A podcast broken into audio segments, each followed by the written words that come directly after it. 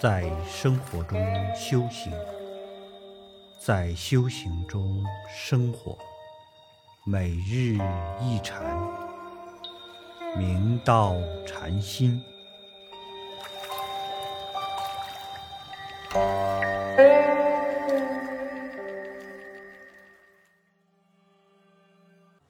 大家请看经文：若能正心，长生智慧。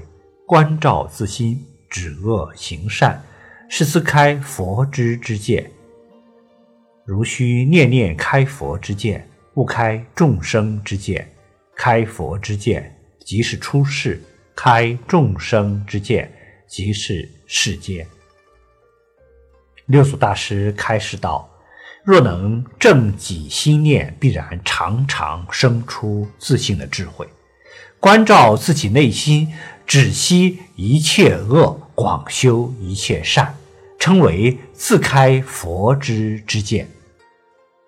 你必须心心念念自开佛之之见，决定不要开众生之见。若能开佛的之见，即是出世间境界；若是开众生之见，即是世间境界。可见，念念绵密关照是何等重要。我们要以出世的心做入世的事。古代尚书末将居士，李业大隋南唐元敬禅师，自觉心要。元敬禅师于是啊，叫他在日常生活中绵密提起关照，向一切处提思是个什么。一日上厕所，一股臭气迎面扑来。莫尚书急忙以手掩鼻，就在这个时候，他豁然有醒。后作记成圆净禅师记云：“从来资韵爱风流，几笑时人向外求。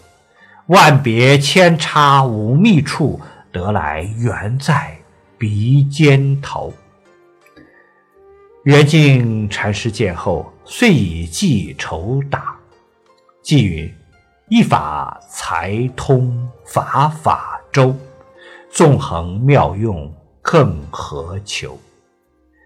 青蛇出匣，魔君服，闭眼胡僧笑点头。”古人参禅悟道，或从眼根出发，或从耳根出发，而此处莫上书悟道很奇特，是从。鼻根契入无上菩提。